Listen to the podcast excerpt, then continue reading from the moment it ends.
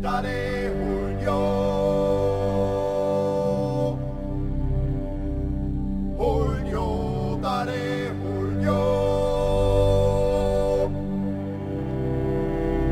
Drei hohe ho. ist Nationalpark Radio. Die Sendung und der Podcast vom Nationalpark Gesäuse, dem einzigen Nationalpark der Steiermark.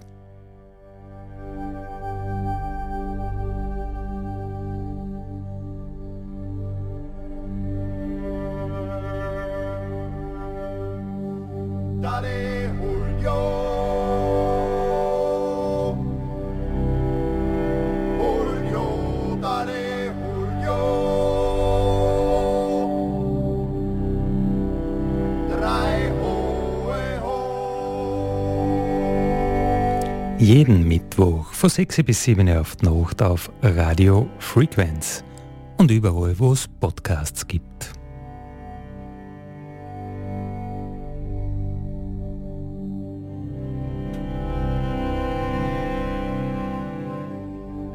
Grüß euch, schön, dass du da seid. Andi Hollinger spricht heute wieder mit einem Naturschutz oder mit einem Naturthema im Nationalpark Radio. Wir plaudern heute über die Moose. Und zu Gast bei mir ist die Martina Pöltl. Dich. Ja, hallo, Andi, danke für die Einladung. Ja, danke fürs Kommen. Sehr gern. Äh, Martina, worüber plaudern wir heute? Über Moose, habe ich gesagt, aber was ist denn das überhaupt? wo, wo fängt das an? Wo hört das auf? Äh, was sind das für Lebewesen? Ausschließlich Grüne? Die meisten davon schon, aber eine sehr gute Frage, mit der wir starten. Moos grundsätzlich kennt man ja vielleicht, hat man schon mal gesehen, hat man schon mal gehört. Aber im Grunde ist das oft für die Leute wirklich was Abstraktes.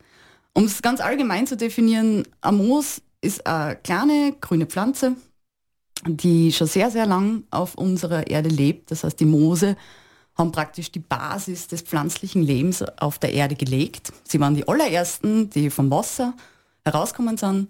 Aus den Landalgen, die sich zuerst entwickelt haben, sind dann die Moose entstanden. Und über die Moose war es erst möglich, dass die restlichen Pflanzen, die wir kennen, das heißt Bärlappe, Fahne, verschiedenste ja, Nadelbäume, Samenpflanzen, alles, was wir halt kennen, was blüht, was wir draußen wahrnehmen, ist erst viel, viel später auf der Erde entstanden. Das heißt, bei den Moosen waren wir ungefähr, schätzt man jetzt bei 450 bis 500 Millionen Jahren, wo sie eben Einzug oder praktisch entstanden sind auf dem Planeten. Und sie sind immer noch da. Das heißt, sie haben einiges richtig gemacht. Gute Strategien, gute Überlebensstrategien, gute Vermehrungsstrategien. Kann man sagen, das sind so, Moose sind Generalisten, die gibt es überall? Kann man einerseits sagen, andererseits auch wieder nicht. Also das ist in der Biologie sowieso was. Man kann ganz selten einmal eine Aussage über alle Organismen, die eine Gruppe umfassen, drüber spannen. Ähm, bei den Moosen hast du das auch. Es gibt Moose, die tatsächlich überall wachsen. Das heißt, ihnen ist völlig egal, ob das Substrat der Erde ist, ob das vielleicht sogar Asphalt ist, eine Plastikfolie. Und dann gibt es aber wiederum jene, die ganz, ganz speziell ihr Substrat brauchen. Das heißt, die wachsen nur in einem ganz gewissen, wie soll man sagen, in einem kleinen Mikrolebensraum, wo halt wirklich die ganzen Bedingungen, die sie zum Wachsen und zum Gedeihen brauchen, vorfinden. Das ist jetzt angefangen beim Substrat, welche Felsart, soll das was Basenreiches sein, soll das was silikatisches, saures Gestein sein, wie wir sagen, oder eben ein bestimmter Baum. Es gibt auch, dass man wirklich ganz enge Beziehungen findet vom Moos zum Substrat, aber eben auch welche, die sagen, wurscht, ich bin da, ich wachse mal und schau, was passiert.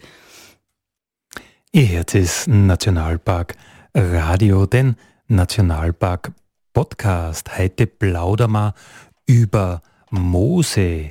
Martina Pöltl ist zu Gast. Äh, Martina, wie kommst du zu den Moose? Wer bist du? Wieso interessiert dich das? Gute Frage. So, so viele Fragen und alles gleich. Naja, grundsätzlich bin ich ja aus der Molekularbiologie, das heißt, ich habe mein, mein Bachelorstudium tatsächlich in der Molekularbiologie absolviert, habe dann aber doch äh, die Leidenschaft und die Liebe für Outdoor entdeckt und festgestellt, eine Laborratte bin ich nicht. Habe mich dann relativ schnell recht intensiv in die Gefäßpflanzenflora eingearbeitet, also alles, was jetzt ganz prominent äh, Blüten und Früchte trägt. Ähm, ja, und dann kam einmal ein Winter und im Winter habe ich mir gedacht, oh Gott, wie wirst du jetzt deine Zeit verbringen? Du kannst dein Wissen, deine Artenkenntnis bei den Pflanzen nicht ausbauen, weil es ist irgendwie nichts mehr da, es ist Winter.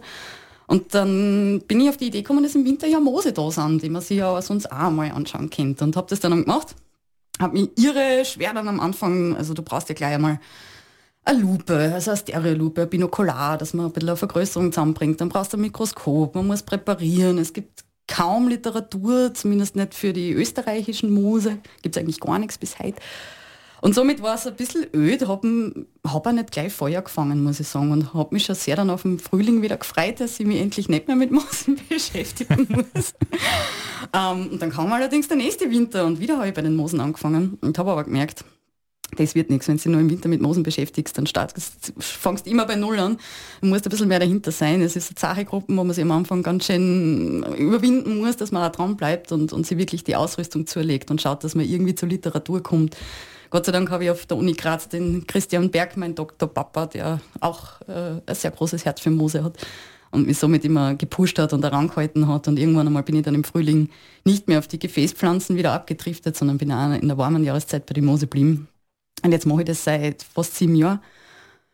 Habe mein Masterstudium dann eben auch schon in die Vegetationsökologie gelenkt, also raus aus dem Labor und definitiv rein in die Ökologie. War dann eh vom Umstieg her relativ interessant, aber hat sich dann ganz gut ergeben, dass ich dann im Laufe meines Masters noch ähm, meinen jetzigen Job mehr oder weniger anfangen habe können, und zwar im Studienzentrum in Graz in Andritz. Wir sind Teil vom Naturkundemuseum des Universalmuseums in Graz und ja, haben halt große wissenschaftliche Sammlungen, die gehegt und gepflegt werden müssen, machen Forschungsprojekte und verschiedenste Veranstaltungen zu den verschiedensten Organismengruppen. Also Zoologie und Botanik ist bei uns vertreten, auch die unbelebte Natur und ja, dann habe ich da irgendwie relativ schnell meinen Fuß da relativ starr in der Tür lassen können, sage ich einmal. Und bin jetzt eben die Kuratorin für die bryologische Sammlung. Also die Bryologie ist die Lehre der Moose. Und wir haben vor, ja, ist jetzt schon über 100 Jahre her, eine extrem umfangreiche Sammlung gekriegt von einem Botaniker. Und die ist auch vor 100 Jahren eben bei uns gelang, eingelangt und ist genau in diesem Zustand. Also es hat sich nie jemand der, der Sammlungen den Moosen angenommen und das ist mein großes Klick, weil ich somit in Graz bleiben habe können, wo ich ja studiere und eben aufgewachsen bin, plus minus. Und ja, nebenbei mache ich jetzt noch meinen Doktor, wird wahrscheinlich auch nächstes Jahr ins Finale kommen und dann schauen wir mal, was in Zukunft passiert. Zu welchem Thema den Doktor? Ja, natürlich über, äh, über Moose, ganz klar. Aber sicher irgendwas ganz Spezielles, oder? Ja, das stimmt. Also wir haben uns auf eine Gattung äh, versteift, die nennt sich, das sind die Sternlebermoose. Also es gibt eben groß, drei Großgruppen bei den Moosen. Das eine sind die Laubmoose, das ist das, was man meistens wahrnimmt in der Natur, wo man eben einen, einen kleinen Stamm hat und kleine Blättchen, die drauf sitzen. Aber es gibt eben auch diese talösen Lebermoose. Die schauen ein bisschen mehr aus wie, wie eine Flechte. Man hat also nur so ein grünes, ja, wie soll man sagen, ein grünes Gewebe vor sich, was jetzt nicht differenziert ist in kleine Blättchen und in einem kleinen Stamm. Ähm, und das ist eine sehr spannende Gruppe. Da gibt es eben die Sternlebermoose, die auf dem Acker in erster Linie vorkommen. Und das war einfach ein unheimlich niederschlagreiches Jahr 2018 und wir sind rausgegangen und haben gesehen, dass auf einmal alles voll ist von diesen kurzlebigen Sternlebermoosen. Und die sind aber zum Bestimmen eine ziemliche Challenge. Und haben dann gemerkt, dass da ganz viel in der Literatur nicht passt. Und jetzt haben wir dann gesagt, gut, das dem Thema werden wir uns widmen. Und von dem her geht jetzt meine Doktorarbeit über die mitteleuropäische Gattung von diesen Rictia, heißt die Gattung auf Latein.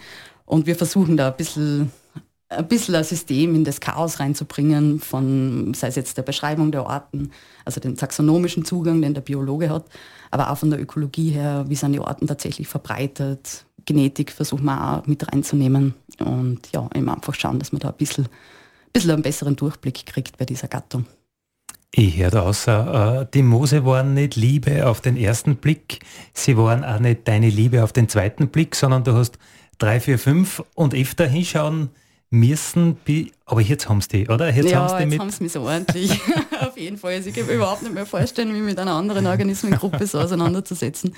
Und sie haben es echt verdient, muss ich sagen. Es gibt viel zu wenig Leute, also wurscht, ob das jetzt Laien sind, die einfach auf den Geschmack kommen, sich mit Moosen zu beschäftigen oder ob es Biologen sind. Die Moose werden wirklich fast von jedem so ein bisschen stiefmütterlich behandelt, sage ich mal, und links liegen gelassen. Und ja, sie sind aber so cool. Sie haben einfach einen Haufen ja, coole Sachen drauf. Also sei es jetzt, was, was die Ästhetik angeht, sei es aber auch, was die Biologie angeht, sei es auch, was die Biotechnologie angeht. Also man kann aus den Moosen, glaube ich, sehr, sehr viel holen. Ähm, das Ganze steckt jetzt ziemlich in, in seinen Kinderschuhen, sage ich einmal. Also die Moosforschung war einmal weiter oder zumindest besser etabliert in Mitteleuropa, als es jetzt ist. Da gab es einen relativ großen Einbruch und jetzt erst so seit 10, 15 Jahren geht es wieder langsam los und man merkt, okay, die Moose kommen wieder aufs Tableau für die Forschung, aber auch eben für verschiedenste Umweltprojekte oder Naturschutz, wo man auch sagt, man bitte schaut euch vielleicht einmal die Moose an in der Flächen.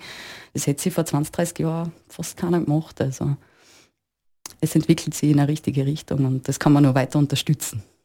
Und was ich auch irgendwie beachtlich gefunden habe, wie du gesagt hast, du wolltest weg vom Labor aussehen in die Natur. Ich meine, das kann ich absolut nachvollziehen, aber irgendwo in einem Labor hast du halt Dinge sehr, sehr greifbar, sehr leicht messbar, äh, quantifizierbar. Da kommen irgendwelche Zahlen aus, da stellt man sich halt so vor. Und dann gehst du aus und musst äh, Orten bestimmen, die ja oft sehr fraglich sind. Vielleicht mit freiem Auge gar nicht bestimmbar sind. Du musst mitnehmen, du musst unter dem Mikroskop anschauen, du musst was auch immer machen und oft wirst du dann trotzdem nicht sicher sein. Genau. Äh, also diese, diese Unsicherheit oder, oder dieses nicht ganz äh, was in Zahlen fassen können, das hast du auch in dein Leben gezogen.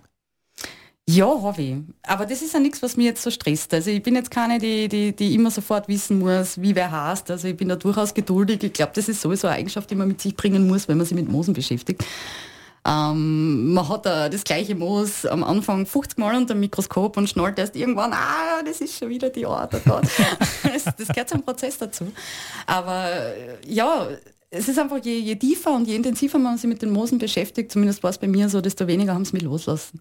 Weil es einfach total faszinierend ist, einerseits, was sie dir draußen im Lebensraum bieten, wie verrückt es ist, wie viele verschiedene Moosarten du auf einen winzigen Fleck an einer feuchten Böschung in Bachnähe beispielsweise finden kannst. Aber auch wenn du es dann daheim vergrößert anschaust oder mikroskopierst, du hast da wiederum eine komplett neue Welt, in die du reinschlupfst. Und ich finde einfach diesen, diesen Wechsel von, von, von draußen sein und, und die Pflanzen in der Natur zu beobachten oder nachzuvollziehen, warum huckt genau das Pflanzel jetzt da, was huckt. Und dann haben aber wiederum diese analytische und zeitintensive Mikroskopiearbeit, das ist eigentlich eine super schöne Mischung. Und eben, man kann im Winter auch immer Moose machen. Also ich bin jetzt das ganze Jahr safe. Ihr Herz des Nationalpark Radio, die Radiosendung und den Podcast vom Nationalpark Gesäuse und wir plaudern heute über Moose und Martina Böltl ist eine ausgesprochene Spezialistin auf diesen Bereich und erzählt uns über Eigenschaften, über Farb haben wir eigentlich schon gesagt, aber haben wir uns auf Grün geeinigt. Zumindest für die meisten, ja. aber sonst hast du gesagt, ist es nicht so einfach, was die alles machen können. Diese Moose, die sind so vielfältig, faszinieren dich. Also das haben wir schon mitgekriegt. Die haben die gepackt. Äh, Absolut. Was sind dann diese, diese Eigenschaften? Also mir fällt ein, die können einfach Wasser speichern. Stimmt das für alle? Ja, beziehungsweise müssen wir das Wort speichern mit Rückhalten ersetzen, weil sie haben eigentlich überhaupt keine Organellen, wo sie irgendein Wasser speichern können, aber sie können tatsächlich große, große Massen von Wasser einfach nur festhalten. Das ist schon eine von diesen tollen Eigenschaften, die Moose drauf haben. Also da werden sie ja sehr unterschätzt, weil sie ja tatsächlich, ähm, man stellt sich jetzt zum Beispiel ein Dach vor, was mit Moosen begrünt ist. Wenn man da ein bisschen eine Fläche zusammenbringt, die tatsächlich grün ist, dann können das mehrere Liter sein in der Stunde, die die Moose da wirklich rückhalten. Also das Ganze hat wirklich einen interessanten Aspekt, was eben auch diese Starkregenereignisse zum Beispiel, die uns immer stärker treffen werden, vermutlich in Zukunft ähm, angehen. Aber was mich so fasziniert ist, Mose sind einfach tatsächlich Überlebenskünstler. Sie können mit so wenig auskommen, was faszinierend ist. Also sei es jetzt einerseits wirklich das Wasser. Die Moose haben nämlich keine Wurzeln, das heißt es gibt kein System, dass irgendwie Wasser in die Pflanze eingeleitet wird oder gar reguliert wird oder in der Pflanze weiter verteilt wird, sondern das ganze Wasser wird über die Blattoberfläche aufgenommen, zumindest bei den allermeisten Arten. Das heißt jetzt aber auch, wenn die Umgebung trocken ist, dann verliert auch das Moos das Wasser und es trocknet aus und schrumpelt zusammen und wird ganz klein und versucht halt irgendwie eine Position für sich zu finden, sodass er mit dieser trockenen Zeit, die für die Moospflanze natürlich Stress bedeutet, irgendwie zurechtkommt. Aber es ist egal, wie klein die Pflanze ja ist, sie bockt. Und selbst wenn du an einer Mauer stehst, wo die Sonne den ganzen Tag drauf brennt, wirst du ein paar Moosbolster dort anfinden. Sie sind zwar sehr unscheinbar wahrscheinlich, weil es gerade trocken ist, aber wenn man sich die gleiche Mauer dann einmal anschaut, wenn es feucht ist draußen, dann sind diese Moosbölsterchen auf einmal nicht mehr unscheinbar und vertrocknet und komisch, sondern sie sind wunderschön, sie sind, werden ganz groß und durchgeszent und leuchten in allen möglichen Farben. Hunderttausend kleine Viecher wohnen da drinnen und nutzen das als Kinderstube. Oder im Wald sind die Moosbolster total wichtig für die Naturverjüngung des Waldes. Das heißt, die, die Samen von den Bäumen, die betten sich unheimlich gern in den Moosen ein weil sie da immer schön feucht bleiben und somit die Wahrscheinlichkeit für höher ist, dass sie es einmal schaffen, selber zu einem großen Baum zu werden. Das heißt, die Moose haben einfach in ganz vielen verschiedensten Ökosystemen verschiedene wichtige Rollen, die sie übernehmen, aber man sieht sie halt nicht gleich auf den ersten Blick, weil man einfach die Moose zu wenig wahrnimmt in seiner Umgebung. Und da ist es eben faszinierend, wo es bist, dass sie halt immer, ja, wirklich einen essentiellen Teil übernehmen und halt, ja, viel prominenter eigentlich zum Funktionieren dazukehren, als man es glauben wird. Jetzt hast du gesagt, äh, du hast äh, Zugang zu so einer großen alten Moossammlung. Äh, wenn da jetzt Wasser drauf kommt auf deine Moose, gibt es dann welche, die auch noch leben? Ist auch schwierig zu beantworten, aber bei den Moosen ist es so, dadurch, dass sie ja keine Regulation haben, wie ich es gleich erklärt habe, eben das Wasser wirklich über die Oberfläche aufnehmen, ist es tatsächlich so, wenn du jetzt ein 100 Jahre altes Moos, was schon seit 100 Jahren in irgendeiner Sammlung auf irgendeinem Papier drauf liegt oder einpackt ist, was auch immer, wenn du das dann wieder in ein Wasserschälchen legst, dann regeneriert es. Was jetzt aber nicht heißt, dass die Pflanze tatsächlich auch wieder zum Leben erwacht, aber zumindest die Blätter fangen an, dass sie sich wieder ausstrecken. Ich kann das Moos wieder präparieren. Ich kann es mir wieder unter dem Mikroskop anschauen. Es wird für mich als Forscherin und als diejenige, die mit den Moosen arbeitet, einfach wieder zugänglich. Aber es gibt da große Überraschungen. Also zum Beispiel hatten wir für meine Doktorarbeit eine Moosprobe, die drei Jahre lang in einem Schrank gelegen ist, im Finstern, ganz ungeliebt. Und dann ist sie uns in die Hände gekommen und wir so, ah, das ist für unsere Doktorarbeit eine total spannende Probe. Okay, gut, wir müssen probieren, das Ding wieder zu reaktivieren und haben sie dann eben auch auf Erde gesetzt und befeuchtet und die Pflanzen hat tatsächlich wieder zum Wachsen angefangen. Also pauschal schwierige Aussage zu treffen. Moose werden auch sehr unterschiedlich alt. Also es gibt Pflanzen, die können Jahrzehnte, wahrscheinlich sogar Hunderte von Jahren aushalten, wenn der Standort nicht zerstört wird. Und andere sagen, in ein paar Wochen bin ich fertig und bin wieder fort. Okay, und was sind die Verbreitungsstrategien? Wie, wie kommt das Moos irgendwo hin? Ist auch sehr unterschiedlich. Ähm, Moose haben einerseits Sex, das heißt, es gibt eine ganz klassische Verbreitung im Sinn eines, bei den Moosen nennt man es nicht Same, sondern Spore. Hat man vielleicht auch schon einmal beobachtet. Im Frühling und im Herbst ist es häufig einmal zu sehen, dass an den Pflanzen oben auf so einem kleinen Stielchen ein ganz kleiner Behälter angebracht ist. Das nennt sich Kapsel. Und in dieser Kapsel sind ganz, ganz viele Sporen drinnen. Wir erfüllen also die gleiche Funktion wie, wie der Same bei den Gefäßpflanzen oder bei den Blütenpflanzen. Und durch diese ganz kleinen Sporen, wo dann jegliche genetische Information drinnen steckt, damit da wieder eine Pflanze praktisch auswachsen kann, die werden über den Wind ganz, ganz weit vertragen. Das können mehrere hundert Kilometer sogar sein, die so eine Spore weit kommt. Aber es muss nicht über Sex sein. Mose haben auch verschiedenste Strategien entwickelt, dass man sich ohne Sex erfolgreich vermehren kann, indem sie sich einfach klonen. Und das machen sie auf verrückteste Art und Weise. Es gibt welche, die zum Beispiel kleine Brutkörper an der Oberfläche, an den Blättern oder an der Oberfläche oder Oberseite von dem Stielchen bilden. Und mit diesen Brutkörpern geht es dann auch ganz schnell. Da muss man einfach nur mechanisch praktisch jemand vorbeischlürfen oder der Fußgänger kommt vorbei und steigt da mal aufs Moos drauf, dann bleiben von diesen winzigen Brutkörpern etliche am Schuppigen oder sonst wo und der Mensch, das Tier, was er immer, verbreitet dann somit die Pflanze. Oder es gibt auch welche, die einfach ihre Blätter schmeißen. Also wenn ich mit dem Finger drüber ruppel, dann ist mein ganzer Finger voller kleiner Moosblättchen und die Pflanze ist sehr glücklich, dass ich das gemacht habe, weil sie sich somit auch wiederum vermehren und ausbreiten kann. Habe ich heute wieder was gelernt. Mose haben Sex. Natürlich. Aber ich glaube, wir da gnadenlos unterschätzt. So wie alles. Es ist ja wirklich sehr unscheinbar. Aber man hat wahrscheinlich eine Moosblüte in dem Sinn noch nie beobachtet. Es ist ja unmöglich. Erstens haben Moose keine Blüten, weil sie einfach viel früher entstanden sind und ganz reduzierte, einfachere Organe ausgebildet haben. Aber der Mechanismus, der bei einer Blüte praktisch vonstatten geht, also eine Bestäubung und eine Befruchtung, um dann eben einen Samen hervorzubringen, diesen Prozess haben die Moose schon auch.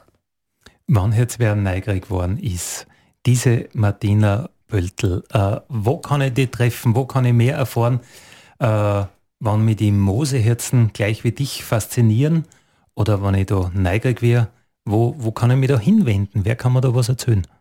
Naja, am besten eigentlich eh, ihr wendet euch an mich.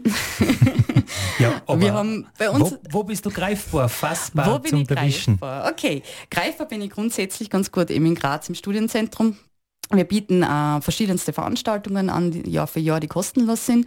Jetzt im Winter ist es natürlich mehr ein Indoor-Programm. Aber hinweisen kann ich sehr gerne auf zum Beispiel unseren nächsten Moos- und Flechtenstammtisch. Der findet einmal im Monat auf der Uni Graz statt wo jeder, der Lust und Laune hat, für zwei Stunden vorbeikommen kann mit seinen eigenen Proben oder auch mit gar nichts und einfach nur mal ein bisschen in die, in die Moose und Flechten sich, sich einschauen möchte, ist herzlich willkommen. Da wäre der nächste Termin am 1.12. 16 Uhr in Graz in der Holteigasse 6, also direkt im Institut für Biologie. In der Vorwoche kann ich noch einen kleinen theoretischen Beitrag zu den Moosen liefern. Da gibt es einen Online-Vortrag, ähm, ebenfalls äh, über das Naturkundemuseum laufend am 19.11.18 Uhr. Kann man sehr gerne auf unserer Homepage museum-joanneum.at nachlesen. Und was ich allen auch ganz gern ans Herz legen würde, ist unsere neue Sonderausstellung, die wir im September eröffnet haben. Auch da sind die Moose ganz prominent vertreten, nämlich bei der Sonderausstellung zum Thema Sporen, Pioniere der Fortpflanzung eine kleine feine Ausstellung über eben Sporenorganismen, wo neben den Moosen auch noch die Pilze und die Fahne und Bärlappe dazu zählen. Und ja, wo wir versuchen, diesen kleinen Mikrokosmos mit diesen winzigen Strukturen ein bisschen größer darzustellen und eine Bühne zu bieten. Wie hast du gesagt, äh, hast die Webseiten, wo ich mir das alles ober äh, oder nicht oberholen, sondern eine ziehen, nachlesen, anmelden kann. Museum Joanneum.at. Museum-Joanneum.at. Genau. Da kommt man dann auf eine Überblicksseite, die eben das Naturkundemuseum mit dem Ausstellungsprogramm zeigt, aber eben auch unsere Veranstaltungen am Studienzentrum, wo man dann das gesamte Programm einschauen kann. Ihr hört das Nationalpark Radio, die Radiosendung und den Podcast vom Nationalpark Gesäuse. Heute plaudern wir über Mose. Martina Böltl ist zu Gast, aber ich möchte eine andere Kollegin zu Wort kommen lassen, die Anna-Lena Hauser. Sie hat sich im Nationalpark Gesäuse ein ganz spezielles äh, Moos angeschaut. Also mir sagt ja das nichts. Manja Trianda, da hat sie ja eine Arbeit drüber gemacht und ja, das soll sie uns einfach am besten selber erzählen, worum es bei dieser Arbeit geht. Hallo, mein Name ist Annalena Hauser. Ich studiere Naturschutz und Biodiversitätsmanagement an der Universität Wien und schreibe gerade meine Masterarbeit bei Universitätsdozent Dr. Harald Zechmeister vom Department für Botanik und Biodiversitätsforschung. Ich möchte gerne zuerst mit der Bedeutung dieser Arbeit beginnen. Das Moos, das ich untersuche, heißt Mania triandra, das dreimännige Grimaldi-Moos. Es ist eine Art, die nach europäischem Recht eine geschützte Art ist und die unter die Fauna-Flora-Habitat-Richtlinie fällt. Und obwohl Österreich sogar ein Verbreitungszentrum für diese Art sein könnte, wissen wir erstaunlich wenig darüber. Natürlich erfordert jede Art aufgrund ihrer einzigartigen Eigenschaften auch individuell angepasste Schutzmaßnahmen. Um Arten zu schützen, braucht man also ein grundlegendes Wissen über ihre Lebensweise und Ökologie. Und ich hoffe, mit meiner Arbeit einen kleinen Beitrag zur Entwicklung von Mania triandra leisten zu können. In meiner Masterarbeit beschäftige ich mich mit dem Monitoring von Mania triandra. Dabei untersuchen wir die Entwicklung des Mooskörpers, des sogenannten Thallus, sowie dessen Veränderungen über ein Jahr lang hinweg. Momentan schaue ich mir alle zwei Wochen die Flächen auf den verschiedenen Standorten an. Bis jetzt konnten wir einen Zyklus von älteren und neueren Thalli beobachten. Während alte Strukturen des Mooskörpers absterben, wachsen andere weiter. Wir beobachten also die vegetative, die ungeschlechtliche Vermehrung. Die Art hat auch die Fähigkeit, sich geschlechtlich mit Sporen vorzupflanzen. Das ist bei unseren Exemplaren jedoch noch nicht passiert. Es kam zwar zu einer Bildung von sogenannten Capocephala, also den sporenbildenden Teilen der Pflanze, jedoch weisen die Aufnahmen bisher nur darauf hin, dass sich die neu gebildeten Segmente aus den alten entwickelt haben. Außerdem lassen sich kleine Unterschiede in der Entwicklungsgeschwindigkeit an den verschiedenen Standorten feststellen. Im Nationalpark Gesäuse befinden sich vier verschiedene Standorte, die sich je nach Fläche, zum Beispiel nach Temperatur oder Bodenbeschaffenheit, unterscheiden. Damit können wir dann gut erkennen, ob diese Faktoren einen Einfluss auf das Wachstum haben. Wir messen auch die Temperatur und Feuchtigkeit auf mikro- und makroklimatischer Ebene, das heißt also einmal das Klima im Gesäuse insgesamt und noch einmal kleinräumig auf den Stellen, wo sich die Art befindet. Natürlich befinde ich mich noch in den Aufnahmen und der Auswertung der Daten. Genauere Erkenntnisse benötigen also noch Zeit, jedoch bin ich sehr gespannt, was für Erkenntnisse wir aus den zukünftigen Daten noch gewinnen können. Jetzt ist Nationalpark Radio, den Nationalpark Gesäuse Podcast. Wir plaudern heute über die Moose. Wir haben einen Gastbeitrag gehabt von der Annalena. Äh, Martina, wenn du das hörst, was die Annalena Hauser da ähm, forscht, wie geht es da damit? Äh, ist das für dich was Neues? Ja, grundsätzlich finde ich Ihre Aussage ist so schön, dass man sagt, man muss halt zuerst einmal ein bisschen eine Grundlage schaffen, um dann was schützen zu können. Und das ist bei den Moosen leider tatsächlich ein riesengroßes Problem, weil dadurch, dass sie eben ein klassischer Botaniker schaut bei den Moosen vorbei, der beschäftigt sich einfach nicht damit. Und somit sind die Moose in Österreich, zumindest in gewissen Gebieten, Steiermark gehört dazu, echt schlecht erhoben. Das heißt, man weiß gar nicht, wo welche Orten verbreitet sind, wo kann ich jetzt am Annäher Triander grundsätzlich erwarten. Das heißt, ich weiß es zwar vom ökologischen her, aber solche Standorte, wo sie vorkommen könnte, gibt es halt wirklich relativ viel. Und wenn man jetzt anfängt äh, zu sagen, man klappert die ab und fährt raus, dann ist man ganz schön beschäftigt. Und es sind kleine Pflanzen, das heißt, die Suche im Gelände ist dann meistens relativ intensiv. Und da ist es eben ganz, ganz wichtig, dass man eben wirklich einmal äh, grundsätzlich eine Daten hat über die Verbreitung in Österreich, in der Steiermark, wie auch immer, von den Moosen und arbeiten wir intensiv dran. Wir sind ja gerade dabei, das erste Moosbuch zum Bestimmen für Österreich rauszubringen.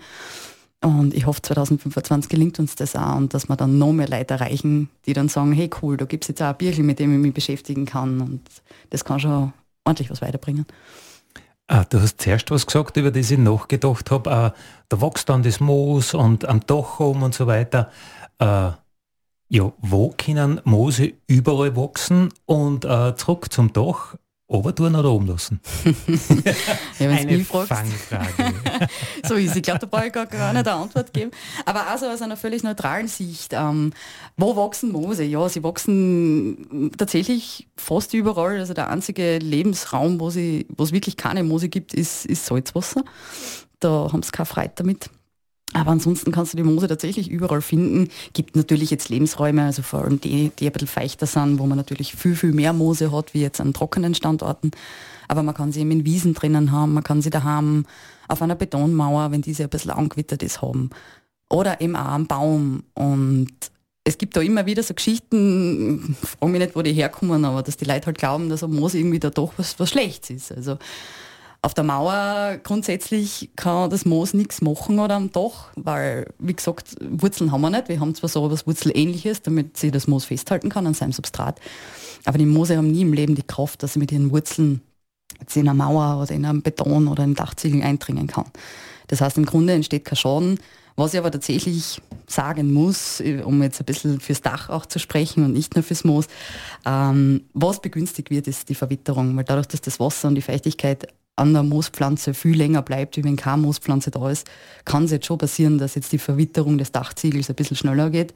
Andererseits, wenn die ganze Zeit die Sonne drauf brennt, ist das für ein Dachziegel vielleicht auch nichts, was seine Lebensdauer verlängert.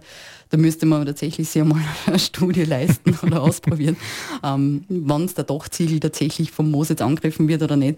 Aber die Menschen machen sich viel zu viel Gedanken und glauben, dass die Moose eigentlich relativ viel Schaden anrichten. Also auch bei dem, wenn man Moos am Baum hat, ja, das, der Baum wird nie im Leben aufgrund dieses Mooses sterben. Also das sind Gerüchte, die stimmen nicht oder dass die Luft schlecht ist, wenn das Moos da wächst und lauter so Sachen. Ähm, Echt? Ich habe mir gedacht, umgekehrt. Also mir, ist schon, mir ist schon die schlechte Luft auch zugetragen worden, aber man hört eben verschiedenstes, wo immer das herkommt, aber meistens wird ein Moos schon als was Negatives, zumindest im eigenen Garten wahrgenommen, habe ich das Gefühl. Und merke ja, ich kriege immer wieder Anfragen, die echt interessant sind, wie man das Moos halt am besten vernichten kann in seinem eigenen Garten, anstatt sich mal zu überlegen, warum das Pflanzel überhaupt da ist. Ja. Also zum Beispiel, wenn man eine Wiese hernimmt. Jeder, der daheim eine Wiesen hat, der ein bisschen beschattet wird, kennt das vielleicht eh. Man hat eine Hecke, vielleicht als Anatolien oder ein Kirschlorbeer oder sonst was. Und der Übergang von Hecke zu Wiese ist halt meistens relativ schattig und man findet relativ wenig Wiese dort. Aber oft sehr viel Moose. Und der Grund ist eben genau das, dass das Pflanzel, das Gras, was eigentlich in der Wiese sein drin sollte, oder der Klee, der hat einfach keine Chance, an so einem Standort zu existieren. Er mag nicht ständig nasse Fiers haben oder der Boden ist verdichtet oder man hat einmal so eine, eine Sperrschicht im Boden drinnen, sodass das Wasser schlecht abfließt. Und da kommen die Gefäßpflanzen einfach nicht zurecht damit. Aber das ist genau was, wo die Moose sagen, ha, das ist meine Nische und genau da möchte ich jetzt wachsen. Und man sollte das auch einfach lassen, einmal schauen, wie sich das Ganze entwickelt. Das Moos ist überhaupt kein Störfaktor. Es wird nie im Leben die ganze Wiesen verdrängen. Das glauben auch viele Leute, dass dann alles nur mehr aus Moos besteht eines Tages. Dabei ist es eigentlich nur eine Bereicherung für die Wiesen, wenn man gewisse Eckerler hat, sage ich mal, wo einfach ein bisschen am Moos steht. Und um sich endgültig zu überzeugen, vielleicht einfach einmal im Sommer die Socken ausziehen und barfuß drüber laufen und schauen, was das für ein super schönes Gespiel ist zwischen die Zehen. Schöner als jedes Gras. also du würdest sagen, äh, wenn man sagt, äh, Survival of the Fittest in der Natur, äh, wenn da nicht so viel Schatten wäre, dann da der ein Gras wachsen. Und weil das Gras nicht wachsen kann, drum kann das Moos wachsen. Genau so ist es. Es ist einfach eine kleine ökologische Nische, wo sie die Moose darauf angepasst haben. Was man auch oft eben sieht, an Mauern. Ja, also auf Mauern kann ja tatsächlich keine einzige Gefäß, also Pflanze jetzt in dem Sinn wachsen. Die einzigen, die aufwenden zum Flechten. Also Flechte ist ein Zusammenleben aus einer Alge und einem Pilz, die immer gemeinsam als Partner vorkommen. Und die bocken das auch. Das sind auch fast so gut wie die Moose. Nein, sie sind super. ähm, und da sind eben auch solche Überlebenskünstler, die einfach wirklich, wirklich wenig brauchen. Und deswegen kannst du eben auch an extremen Standorten, wo du eben immer im Nossen stehst oder immer von der Sonne ankratzt wirst oder sogar am Felsen sitzt, wo du nicht einmal eine Erde hast oder sonst was, überleben, was andere nicht kennen. Und das ist schon sehr beeindruckend. Was wäre, wann das Moos dann dort nicht wächst? Dann hättest du dort nichts Belebtes. Das heißt, der Felsen wäre einfach der Felsen. Aber macht es einmal, wenn ihr mal im Wald spazieren geht oder mal eine Felsen oder Felswand vor euch habt und einmal bewusst die Moose, Moose wahrnimmt und die Moose ausblendet, wie viel Ästhetik und wie viel Eindruck und wie viel Natur da eigentlich verloren geht, weil ganz viele Lebensräume in einem viel größeren Maßstab von den Moosen geprägt werden, als man es eigentlich so im Kopf hat. Aber auch das Beispiel im Garten, wo du gesagt hast, naja, da kann das Gras nicht mehr wachsen, darum kann das Moos wachsen. Ja, wenn das Moos jetzt nicht da war, wie sie es viel wünschen, mein Rosen ist so vermoost, was war dann? Naja, die Alternative war nackte Erde in erster Linie. Also man kann es mit aller Kraft natürlich versuchen, dort irgendwas anzusehen, aber man, man wird einfach daran scheitern, weil es der Boden nicht zulässt. Und meistens sind das ja auch so Ästhetikgeschichten, dass man sagt, man will, dass die Wiese nur aus Gras besteht und nicht aus, aus Moos. Ähm, und da muss man sich dann schon überlegen, was ist von der Ästhetik her schöner, einen zweiten Grünton drinnen zu haben oder einen braunen Fleck. Ihr hört diesen Nationalpark Radio, den Nationalpark Podcast. Heute plaudern wir über die Moose. Zu Gast ist Martina Böltl vom Joanneum in Graz. Martina, äh, was ist eure Webseiten, wo man zu euren Moos-Veranstaltungen kommen äh, will oder zu deinen Veranstaltungen? Die Website lautet museum-joanneum.at. Danach auf unser Besuch, Programm klicken und schon sieht man, was wir so anbieten. Alles, was du machst und noch viel mehr. Genau. Äh, du kommst äh, aus einem wissenschaftlichen Background. Ähm, was tut sie da eigentlich so in der Moosforschung äh, in Graz, in der Steiermark, in Österreich, in Europa und überhaupt? Ja, äh, es tut sich Gott sei Dank echt viel. Also wir haben es jetzt tatsächlich geschafft, dass wir so ein bisschen was äh, ja, forciert haben, weitergebracht haben, bei uns vor der Haustür, aber auch ein bisschen weiter weg. Das heißt, einerseits ein großes Projekt, was uns halt am Herzen liegt, habe ich ja schon vorher kurz erwähnt, ist eben die Moosflora, an der wir gerade sitzen, so dass wir sagen, es gibt endlich einmal ein Bestimmungsbuch für Moose in Österreich, wo man auch in vielen anderen Ländern was damit anfangen kann, weil Österreich halt wirklich wahnsinnig viel bietet für das, dass es so ein kleines Land ist, aber wir haben einfach unheimlich viel Gradienten. Also wenn man ganz im Osten schaut, hat man das Panonikum mit einem steppenähnlichen Klima, wo es echt ziemlich, ziemlich trocken ist. Und dann schwingst du ein paar Stunden ins Auto und du stehst irgendwie auf 2,5 oder so am Berg. Ähm, und dadurch haben wir halt auch wirklich viel Moose bei uns. Das ist ein kleiner Hotspot, kann man sagen. Ähm, ja, und das ist natürlich ein sehr wichtiges Anliegen, um dann eben auch mehr Leute auf die Moose zu bringen. Also völlig egal, ob es jetzt die Biologiestudenten sind, mit denen ich auch regelmäßig ausruck und wo ich ein bisschen schaue, dass sie sich halt, wenn sie schon für Botanik begeistert sind, dann vielleicht auch noch für Moose was, was übrig haben. Funktioniert auch relativ ja, wie soll man sagen, es gibt sehr wenig Botanikstudenten allgemein. Aber den einen oder anderen kann man dann tatsächlich für die Moose begeistern und das ist ja was, was, was mir dann so taugt. Ja, wenn du einfach merkst, okay, langsam wächst die Gruppen, du bist nicht mehr ein Zwei-Mann-Team, sondern du, du schaffst das, dass, dass tatsächlich sie andere junge Leute für, für die Moose begeistern und auch beschäftigen. Auch wenn der Einstieg und die Hürden eben schwierig sind. Aber das ist immer wieder schön, ähm, und was wir noch am Start haben, ist, dass wir gerade das allererste Mal die Steiermark flächendeckend kartieren.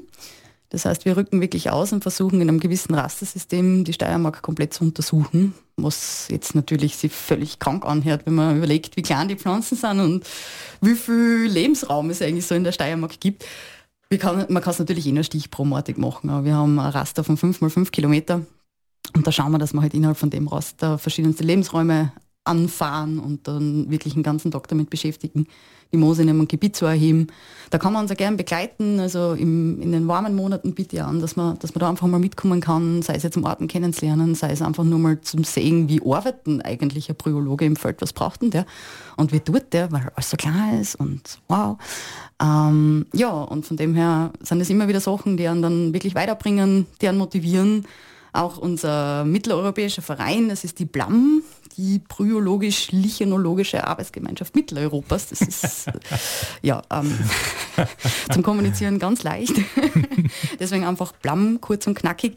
Versucht auch ähm, ein bisschen länderübergreifend, also vor allem im deutschsprachigen Raum mit Flechten und Moosen eben ein bisschen was zu, weiterzubringen. Wir treffen uns auch einmal im Jahr in verschiedenen Lokalitäten.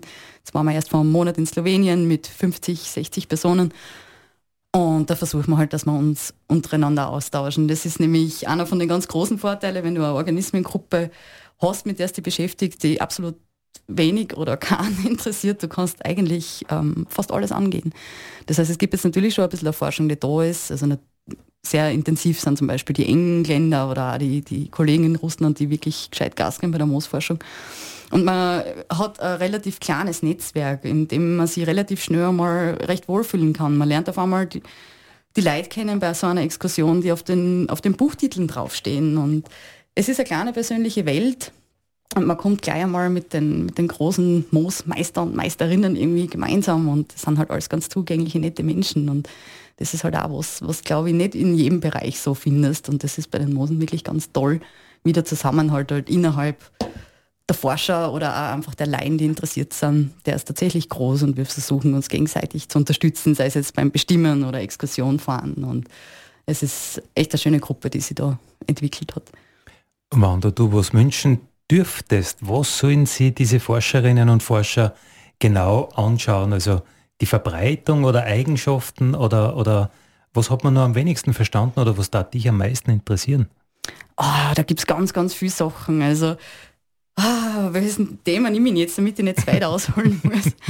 ähm, was ähm, eine spannende Richtung, glaube ich, ist und in der ist auch schon viel versucht worden, war da auch schon in ein paar Projekte ein bisschen drinnen, aber es ist schräg, ähm, gerade was das Stichwort klimafitte Städte angeht. Ähm, könnte man grundsätzlich mit den Moosen wahrscheinlich einiges erreichen, wenn man an Begrünung denkt. Die Moose sind unheimlich handsam. Das heißt, wenn ich es einmal geschafft habe, dass die Moose wo angewachsen sind, ich brauche sie nicht gießen, ich brauche keinen Gärtner, ich brauche keinen, der sie pflegt. Und sie können eben Lebensräume zu Lebensräumen machen, die einfach nur karg sind. Also man denkt jetzt zum Beispiel im Bahnhof oder der, das Gleisbett zwischen den Schienen. Wurscht, ob jetzt im Stadtgebiet oder nicht, oder Autobahnlärmwände. Also ich glaube, wenn man da einen Weg finden würde, man hat es ja schon öfter probiert, dass man da mit den Moosen tatsächlich ähm, ja, ein paar biotechnologische Experimente, sage ich mal, angeht, dann hat sowas unheimlich viel Potenzial und ist für die Zukunft, glaube ich, super spannend. Eine Biologin, die an technische Anwendungen denkt, das gefällt mir ja total.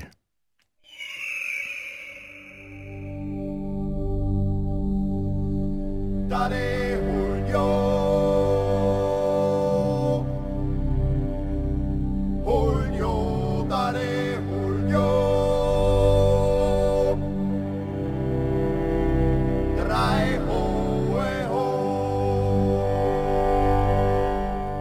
Das war's Nationalpark Radio für heute. Wir sagen danke fürs Zuhören. Heute waren wir Martina Böltl und Andi Hollinger. Vielen Dank.